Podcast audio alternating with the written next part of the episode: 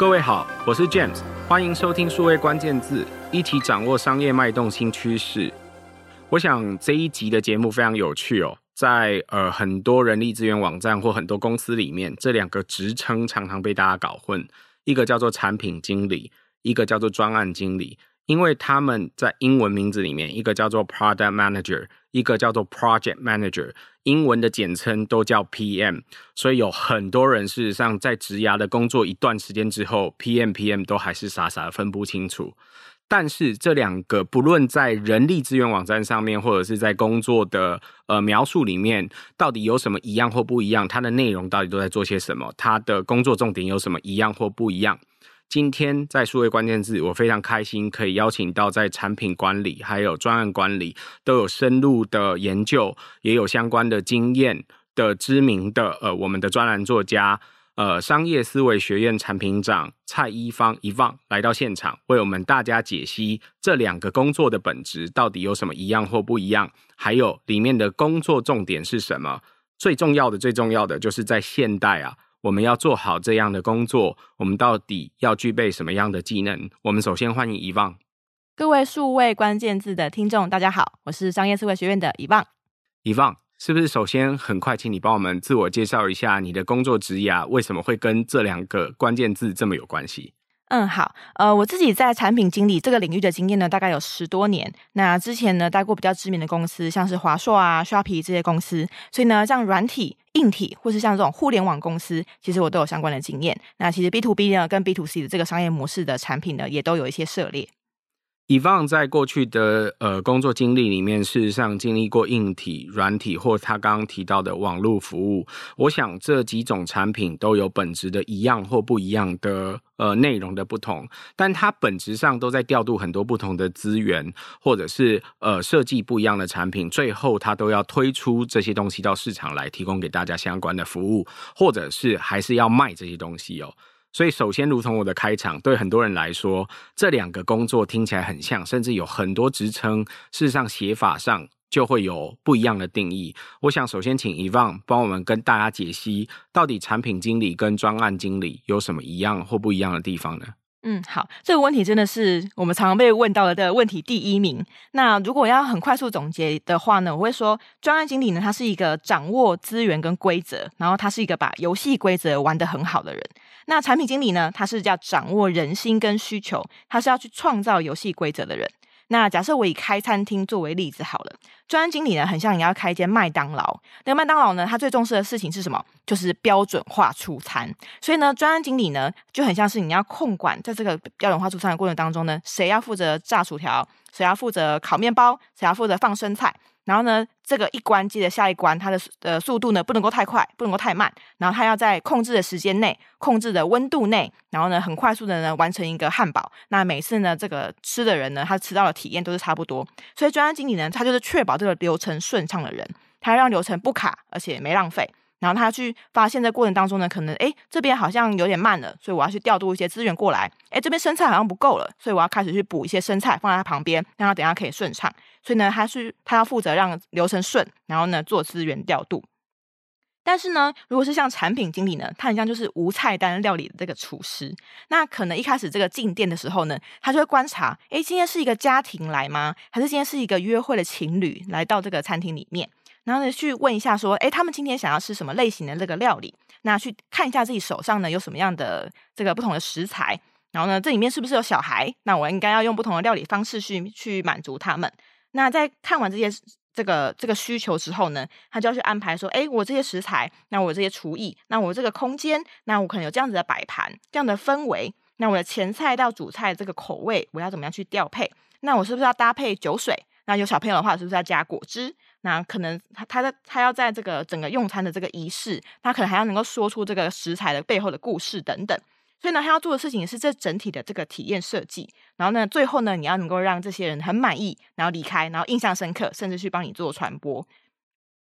呃，Yvonne 刚提到产品经理跟专案经理，他的举例非常有趣哦。如果是专案经理的话，他举例是呃，像是在麦当劳或者在素食店里面。负责炸台、负责呃烤台、负责煎台的人，可能分别都不一样。然后他要去调度这些资源，按照流程跟规则把它做好。那重点是那个资源跟规则，他要确保每个流程都顺利。可是如果今天做到产品经理的过程，你就要更了解市场了。呃，你必须要了解今天市场需求是什么。譬如说，一个无菜无菜单料理的餐厅里面，呃，这个你不是只在乎你什么时间出菜而已，要在乎他来的需求各自不一样啊，人不一样多啦，呃，或者是他们分别需要什么样不一样的东西。如果带小孩来，有没有东西不吃，或者是有没有该注意的事情？那今天的这个吃饭的目的是什么？呃，是一个商务聚餐，一个单纯的聚餐等等，我想都有不一样的呃结果。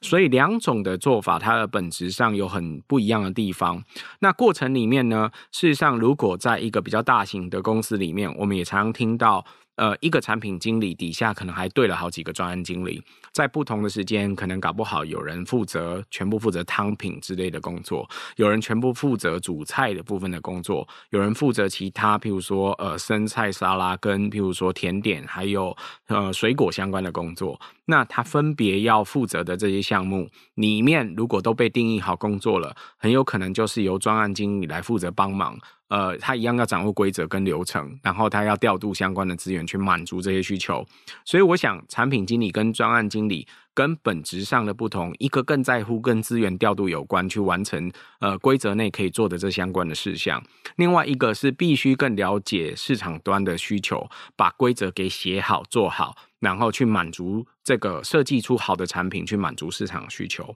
嗯，这时候我就要很仔细问了，那以望啊，这两种。既然在工作上就有些不一样，可不可以帮我们先跟朋友分析一下，通常呃专案经理的工作重点是什么？嗯呃，如果要总结专案经理的工作重点呢、我都跟大家说，呃，其实只有两个重点，一个叫做说人话，一个叫做打好牌。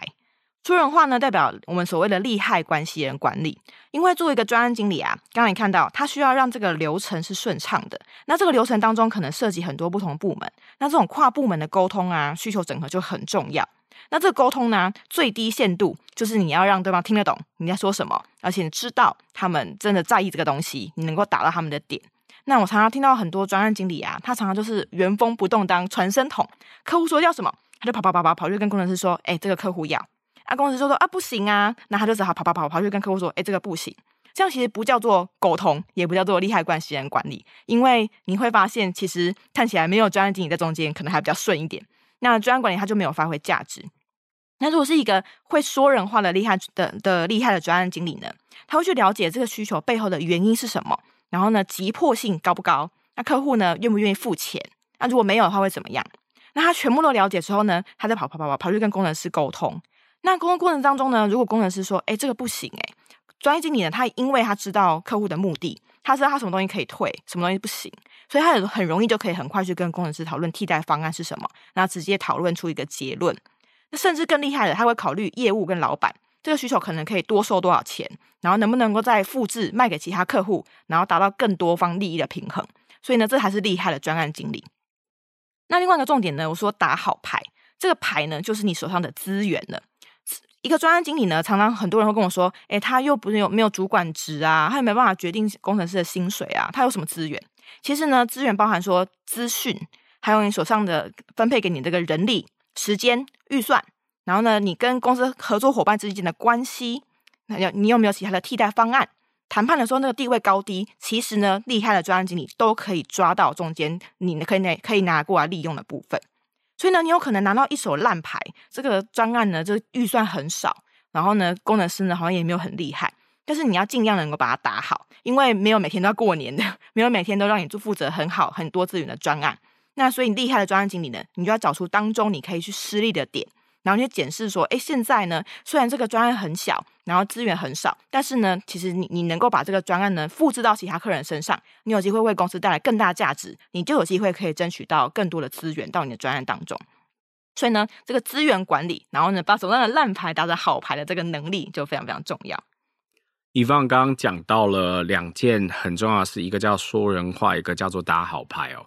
说人话听起来好像很简单。但是我比较会常说，他像是要能够吃过翻译蒟蒻的翻译机。嗯，他讲人话这件事情其实没有大家想象中的那么容易。我们刚刚的举例啊，讲到像素食店、麦当劳这样子的例子，告诉你的是煎台啊、烤台啊，或者甚至炸台等等的工作，他们要互相可以沟通。各位想起来，这个还是简单的，为什么？它好像都是不同的食物烹调方式的管理本身而已。大家可以想象一下，在很多公司里面，不同的。部门的职能，他的说话方式，他的专业训练的养成，其实是完全不一样的。所以要能够左边跟右边可以说话，事实上都不是那么容易的。很多时候，呃，尤其是工程师讲到专业领域的时候，所有专业的这些术语就噼里啪啦的跑出来，然后你就会有很多听不懂的地方。在前几集的数位关键字，我们其实也讲过类似的例子，告诉你说，事实上有很多关键字，譬如说你在做软体专案管理的时候，可能就有 API 啦、SDK 啦这种术语，是在那个领域会出现的这些术语。这术语乍听之下好像很困难，但其实也都有有。可以用很简单的方法就去解释它。那可是为什么大家还是得需要知道呢？对专案经理来说，他为了要调度不同的资源，让不一样的人都可以互相做事。譬如说，很有可能工程师一句话叫做啊，他们 API 没有开，嗯，或者是他的 API 没有文件。如果你完全不知道也听不懂，你就把这一句话照告诉对方说，哎，我们工程师说你 API 没有开，这时候大家就听不懂什么意思。但是如果多加几句话，就问清楚说，诶，你们 API 是不是权限没有开，或者是网站的这个呃没有把这些说明写给我们清楚，所以我现在不知道我要呼叫你 API 是可不可以有对的回应。这时候大家可能就可以很快的知道啊。糟糕，我忘记去设定某一个步骤，所以导致于你现在没有办法开发或用某一个产品，这就是说人话。嗯。那事实上有非常多细细的沟通需要麻烦专案经理协助来完成。那厉害的专案经理在这之间就可以调度跟沟通，协助不同的部门尽快完成他的工作，甚至有机会把不同部门所需要的这些资源都给调度来也说不定。那另外一件事情叫打好牌。讲的是这个资源调度的过程里面，你要怎么样想办法在有限资源范围内，在适当的时候，能够不同的时程啦，或者是不同的工具啦，能够协助人帮你忙。很厉害的专案经理有可能可以找到完全不一样的资源来协助帮忙，或者是协助改善一件事情。那呃，他也可以协助去呃判断说，那这样的资源是不是可以在有限资源下完成呃刚刚提到的利害关系人的需求或者是想象。所以这些也都是专案经理要做的工作。这时候我就想问了，那对于你来说，衡量一个好的专案经理需要有做好哪一些工作的本事，才叫做他完成？嗯，呃，我觉得一个专案经理啊，刚刚这个说人话，也就是利害关系人管理这个能力，然后还有打好牌，也就是资源管理的能力呢，其实它是呃最基础一个专案经理呢，能够呃大概六十到八十分这样的程度。那还有一个更厉害的这个能力叫做风险管理，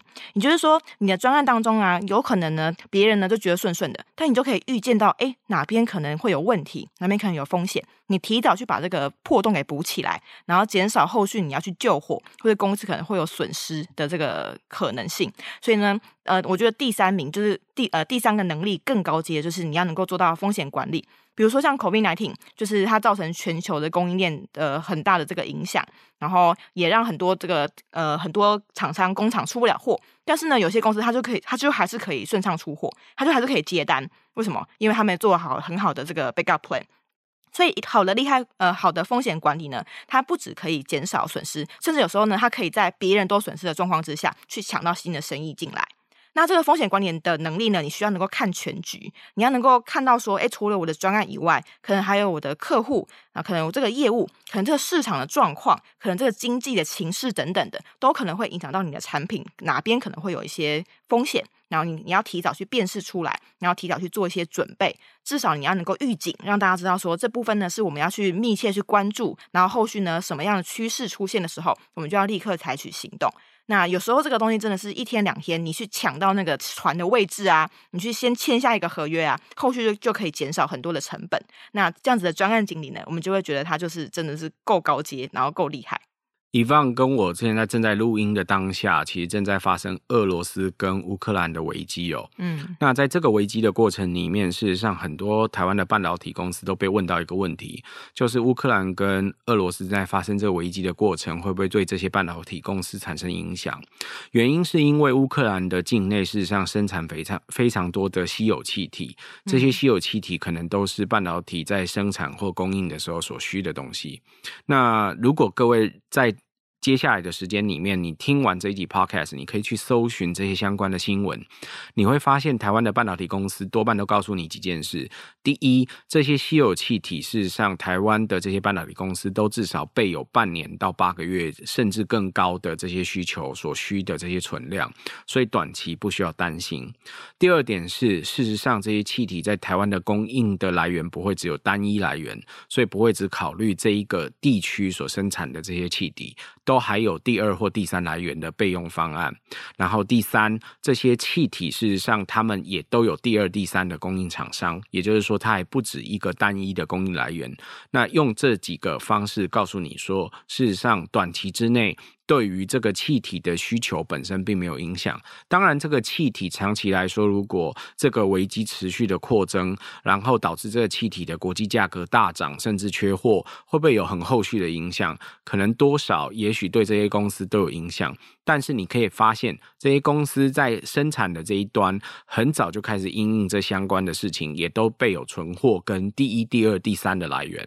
这在告诉你什么？这在告诉你，事实上他把风险做得很好。这其实就是一个专案经理绝对绝对会做的事。一个好的公司在做一个专案的过程，你看起来流程很顺畅，好像都没有什么。事实上，那个大概就是好的专案经理让你上天堂，因为他把这几件事情说人话。打好牌，还有风险都管好了，所以才让你没感觉，觉得这件事情好像很容易。事实上，如果这专案经理不见了，这个公司可能就有很大影响。我想这是衡量一个专案管理做得好不好的最重要一件事。嗯，那接着遗忘，那如果要做一个产品经理呢？这样做得好要做哪些事？它又有什么不一样？嗯，呃，产品经理这个工作呢，呃，我在商业思维学院跟同学说，其实它总结成一句话，就是发现需求，创造价值。发现需求呢，指的是说你要能够了解使用者还有市场他们的需求是什么，你才有找到这个切入点。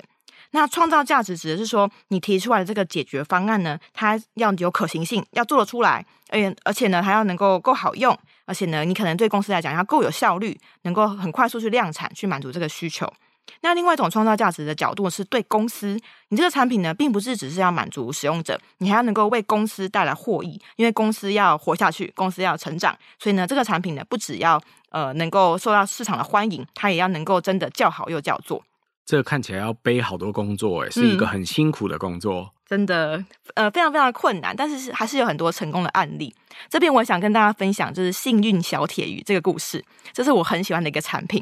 就是全球啊，不知道你们知不知道，其实有二十亿个人是缺铁的，但补充铁很麻烦，然后又很贵，然后就有个社会企业家，他就搞本，他就在柬埔寨，他就推广了一个东西叫幸运小铁鱼，把这个小铁鱼呢放在锅中煮十分钟，它就会溶入铁质，溶出溶铁质出来，然后全家人吃这个餐点就能够补充铁质。那因为柬埔寨人他们就相信鱼会带来幸运，所以这个产品的推广就很顺利。而且它还多了一个设计，就是这个小铁鱼啊，它可以，呃，它可以，它的脸上有一抹微笑，这抹微笑呢，会慢慢、慢慢、慢的的这个淡掉。大概五年之后呢，这个小铁鱼的这个铁质释放差不多了，然后这个微笑也会慢慢消失，代表说这个鱼你不能够再给你快乐了。那客户看到就知道说，哎，我要再去换一条新的小铁鱼。那我觉得这小铁的故事真的很有趣，因为呢，它跟这个补铁这个药品比起来，呃，如果你你用五年来算的话。一个家庭买五年的这个补铁药品，大概要花六百七十五块美金，呃，就是六百多块美金。而且呢，大概只有三十二 percent 的人愿意接纳它。要养成习惯，一直去吃一个健康食品，不是一个这么容易的事情。但是小铁鱼呢，一支五年只需要十美金，它的成本不到两趴，而且呢，它的使用率，愿意用的人呢，高达九十二 percent。所以呢，它就是一个呃。帮助这个产品很快速推广到全世界，然后呢，很快速的去解决这个贫困国家他们的缺铁的问题，而且还还不用花很多成本的这个方式，所以我觉得这个设计就很厉害。以放刚刚提到的这个幸运小铁鱼的案子很有趣哦。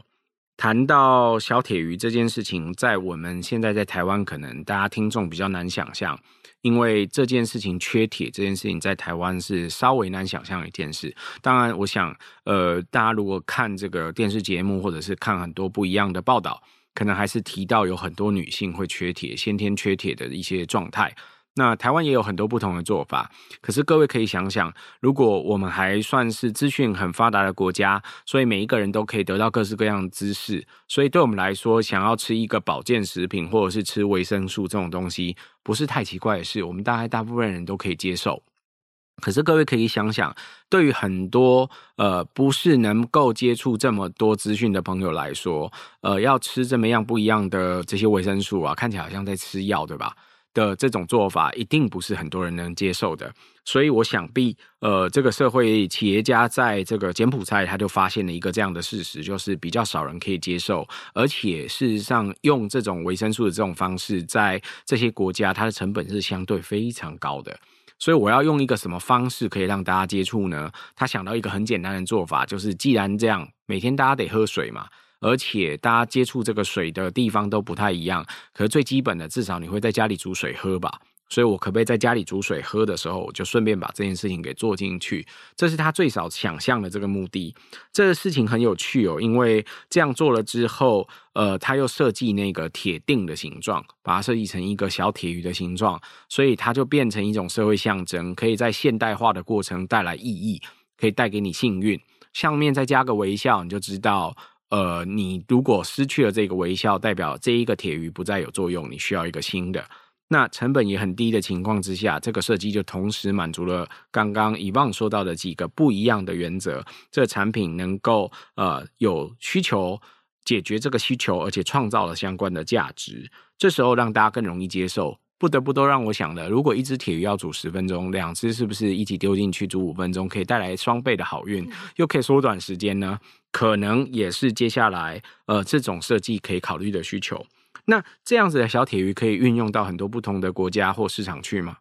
嗯，我觉得这个也是一个很棒的例子，就是其实把鱼放在锅子煮啊，在很多文化里面都是一个很很合理的行为。所以说你要扩散是很快的。那我觉得也蛮有趣，就是他就有在印度遇到阻碍，因为很多印度人是吃素的，所以呢，Gavin 呢他就发现这件事情，他就把鱼改成幸运小铁叶，所以呢他就持续的往外做扩散。所以他只要做出一个产品设计，他就可以持续的一直卖，一直卖，一直卖，不用一直担心新产品的研发成本啊、开模成本等等的。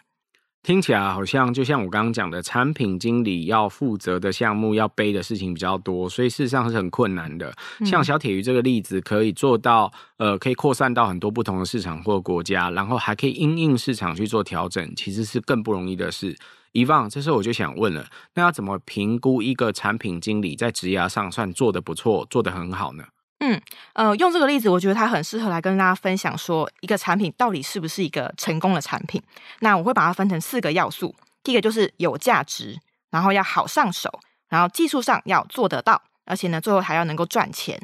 好，一个一个讲哦。就像有价值，它只是说它是不是真的有解决问题，或是帮我的使用者达到目标。像这个小铁鱼啊，它的确有解决这个补充铁质的困难，而且还有预算不够的问题。然后像会忘记啊、麻烦这些问题呢，它都用这个很容易的方式，跟一个幸运这个仪式，让它容易养成这样的习惯。然后它也可以很快速去推展到资讯没办法触及的地区，你就不需要去做卫教，你只要跟大家讲说，这是个幸运小铁鱼，吃了你就会变健康就可以了，非常非常的容易。那第二个呢是好上手、好使用，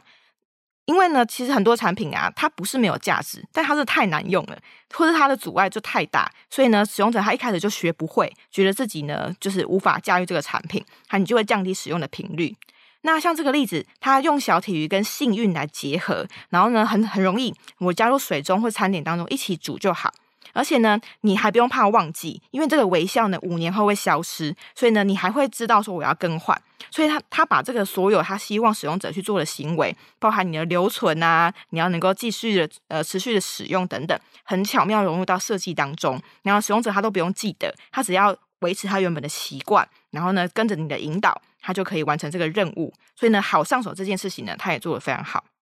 那第三个是做得到，有可行。它指的其实有两种可行，一种就是技术上可行，有很多创业家他会有非常非常厉害的想法，但是真的要把它做出来，其实中间没有这么容易。那有时候呢，你可以做得出一个我们叫做一个一个 golden golden sample，但你未必可以量产。就是你可能做这个精雕细琢做出一个产品很容易，但是呢，当你要放大做一百万个的时候呢，你会发现里面有百分之五十是 fail 掉，所以呢，你就会花很很多的成本来做这个产品。那这个幸运小铁鱼呢，它在技术上的确有些门槛，例如说你那个你要让它试出试出这个铁分啊，要有那个刻痕啊，那个小铁鱼的微笑要控制在五年以内消失等等，这些都是技术上面的门槛。但是，一旦它研发成功，这个小铁鱼它就可以一直卖，一直卖，然后量产上面很容易，然后呢，它也可以推广到很多其他的国家，所以它可行性这边也是能够达到。最后呢，就是能获利、能赚钱。它指的是这个价值呢，使用者是愿意付钱，而且呢，你在要规模化的这个时候呢，你的成本不会增加太多。像刚刚说的，这小铁鱼它的生产成本，它多生产一只成本是低的，然后它可以持续获利，而且呢，它自带流量，自然会扩散。因为它有这个意义感，而且呢，它还能够自动提醒使用者去更新，所以你连把把这个旧客再把它活化，然后要让它去买更多的这个成本都省掉了。它它靠产品的很好的设计跟深刻的价值，自动做到去扩散，所以它不需要很多的研发成本，不需要很多的推广成本。所以呢，它即使是它是一个社会企业，呃，它也真的能够自给自足，然后获利到今天，然后持续解决很多很多人的问题。我就觉得这是一个很厉害的产品。以方刚评估分享这个产品经理要做好的四个关键：有价值、好使用、做得到、能获利这四项，让我想到当初苹果最早推出的一个成功产品。我想现在呃很多朋友的手上都有用的 iPhone，在最早推出来的时候，我不知道大家记不记得 Steve Jobs 在拿出。这个手机的那一幕，什么叫做有价值？它提供的不是只有打电话这个工具，就是这是打工打打电话是基本的，但是可不可以让大家方便沟通解决问题？我想这是这个手机最主要当初推出来的其中一个项目。第二项好使用，它有一个根本性的不同，在一开始在呃 Steve Jobs 的手中 demo 的时候就告诉你，它是一块玻璃，只有一块玻璃。它没有什么，没有键盘，也没有一个笔，这两个东西都没有的情况之下，好使用。它告诉你可以直接用手，你的手就是最重要的工具，可以用手在上面写字，就可以自动辨识这些字，或者是荧幕可以跳出键盘，在上面按就好，不再需要一个有实体键盘的工具来当做一个电话的这个呃界面。这件事本质上的不同，它改变了很多这个沟通的关键。我想，这是现在所有人在使用这个智慧手机，或者是根本是现在智慧手机的标配，就是没有键盘，也没有手写笔这两样东西。第三项事情叫做做得到，做得到，大家以为很简单。如果你听 iPhone 的故事，你会发现，事实上它背后有一个台湾的巨人，叫做红海。这家公司花了两年的时间陪苹果这家公司一起去设计研发，并且设设计制造的方法，可以量产这个产品。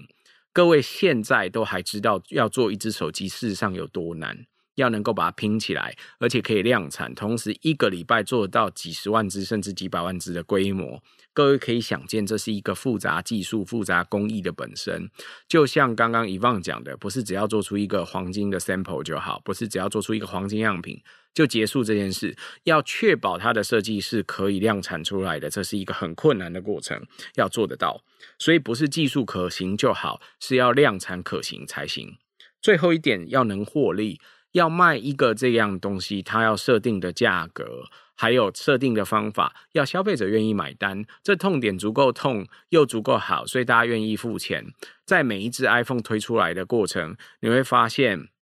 过大概两三个礼拜，都有公司直接把这一整只手机拆开来，告诉你它成本多少钱。事实上，你会发现它都维持在一定的获利以上，而且这每一个厂商、供应商，它也都维持在一定的获利以上。不然赔钱的生意谁要做？所以一样的，一家公司推出一个成功的产品，本身背后可能还有千千万个供应商，每一个产品本身的供应商都要能够赚到钱。我想这是有价值、好使用、做得到。能获利这四项要目，那这四项要目可以展开，也可以跟刚刚的产品经理的工作基本，刚刚一开始 Yvonne 讲到的发现需求、创造价值来对应。呃，讲到你怎么样在这个需求里面，你能够设定一个产品整个设计的过程，最后它又确保它 workable 可以 scale，然后可以拿到钱。所以我想这个整个是衡量一个产品经理可不可以做好最关键的本事。一棒，那我就要问一个问题了。嗯、可是现在数位时代，我们刚刚的这两个举例，一个是小铁鱼，嗯、一个是手机，这两个听起来都是硬体产品。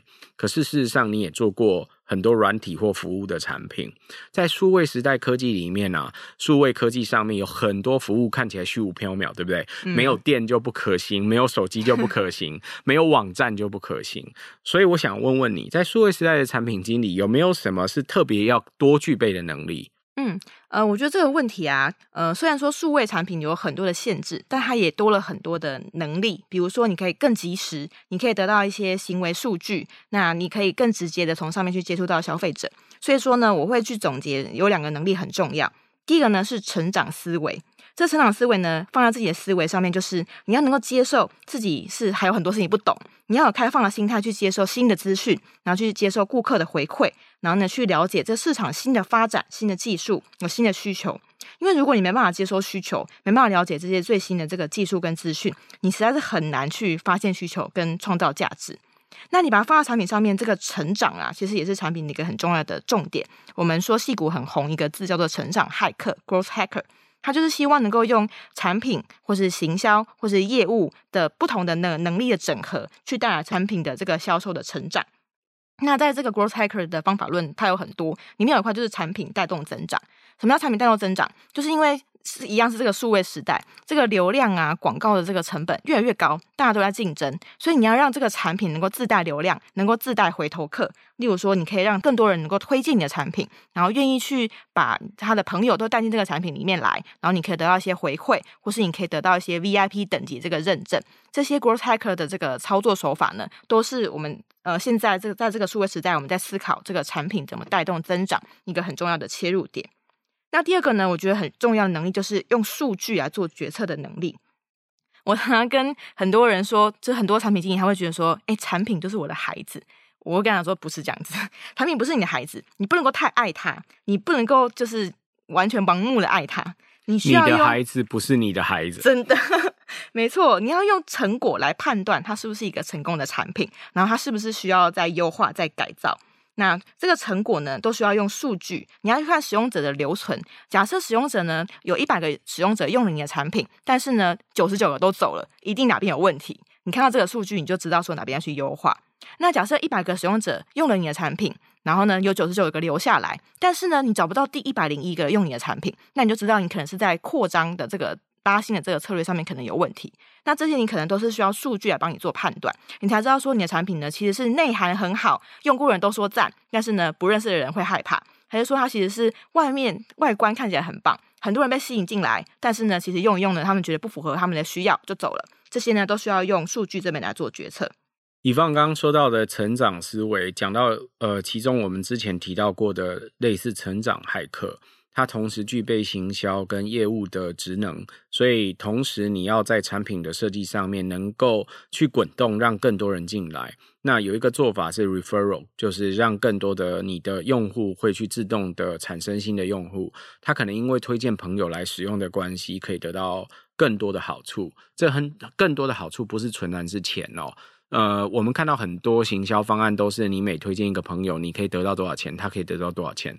呃，通常不是只有这么简单。真正厉害的 growth hacker，他可能会做更多很困难的，譬如说，嗯、当你可以拿到更高的等级，可以自动得到很多其他不同的服务，那个服务的 level 是一般人拿不到的一个特殊的东西。我举个例子，譬如说，因为你介绍太多朋友来吃这家餐厅，所以可以吃到主厨的私房菜，这是外面绝对吃不到的东西，等等。呃，很多时候那个行销手法超乎你的想象，或者是业务推广手法超乎你的想象，但不外乎让你的产品增加两种特性：一种是希望你的呃原来就在用你的用户更爱你。也就是说，譬如说，它停留的时间更长啦，或者是它使用的次数更多等等。另外一种就是增加用户，acquire new user。所以两种不一样的需求，就像刚刚这个遗忘讲的拉新的这一项。都能够得到真正的解决，那这就是成长思维的其中一部分。那还有另外一部分呢，是有可能是产品本质的根本改进。例如，现在发现了技术的进步，可以做更多其他事。譬如说，原来要在线提供服务，我有没有办法离线提供服务？或者是现在呃，我可以用更先进的方法，有更好的交换机制，帮助这个服务可以做得更快更好。这可能都是成长思维的一部分。另外一部分在讲用数据来做决策的能力，我想这也蛮重要的。在数位时代里面，你在做产品，在网络上提供各种不一样的服务的时候，呃，如果没有数据，我觉得就跟开车完全不看前面一样，没有仪表板也不看，然后马路上面的情况也不看，你是盲目的在开车，这其实有点危险。那过去我们可能可以不在乎这件事，是因为我直接看我一个硬体产品卖出去，我天天去卖几个，我的呃手机卖了几台，我大概就知道我自己的产品受不受到欢迎，我的孩子受不受到人大家喜爱。如果受到很多人喜爱，应该抢都来不及，不是吗？可是现在。多数的产品提供在线上做服务的时候都不是一次性的嘛，是比较长期的提供服务，商业模式也展开有非常多种的订阅制、有广告模式等等。所以现在你当然希望那个产品是能够随着不一样的数据看到不一样的结果的时候，知道诶，我的产品是不是有什么问题？那我是不是要做什么修正来让它更好、更多人喜欢它？所以这都是过去做不到，但现在因为有数位时代、有数据可以做的事。我想，这是现在数位时代本质产品经理的很大不同。今天一放来到数位关键字，为我们分享了产品经理跟专案经理有什么本质上的不一样。虽然两个都叫 PM，但一个是 Product Manager，一个是 Project Manager。里面谈到了，事实上一个是在掌控规则跟资源，另外一个是掌控市场的人心需求，然后创造游戏规则跟创造价值的人。我想这是本质上这两种工作的不一样。他还细细讲了，在专案经理应该要说人话、打好牌，要能够控制风险，也提到了产品经理要能够了解使用者的市场需求，还有了解你的可行。性，呃，可以把它做好来，有价值、好使用、做得到、能获利，四个项目告诉你产品经理应该要怎么样做得好。更重要的是，在数位时代底下，要做好产品经理，你可能还要多两个本事：一个要有成长思维，一个要有数据决策的能力。这都是现代跟过去不一样的地方。我们非常谢谢 Yvonne 的分享，谢谢。也谢谢各位在线上的收听，如果有机会，请多多帮我们转发、宣传或点赞。我们下次再会，拜拜。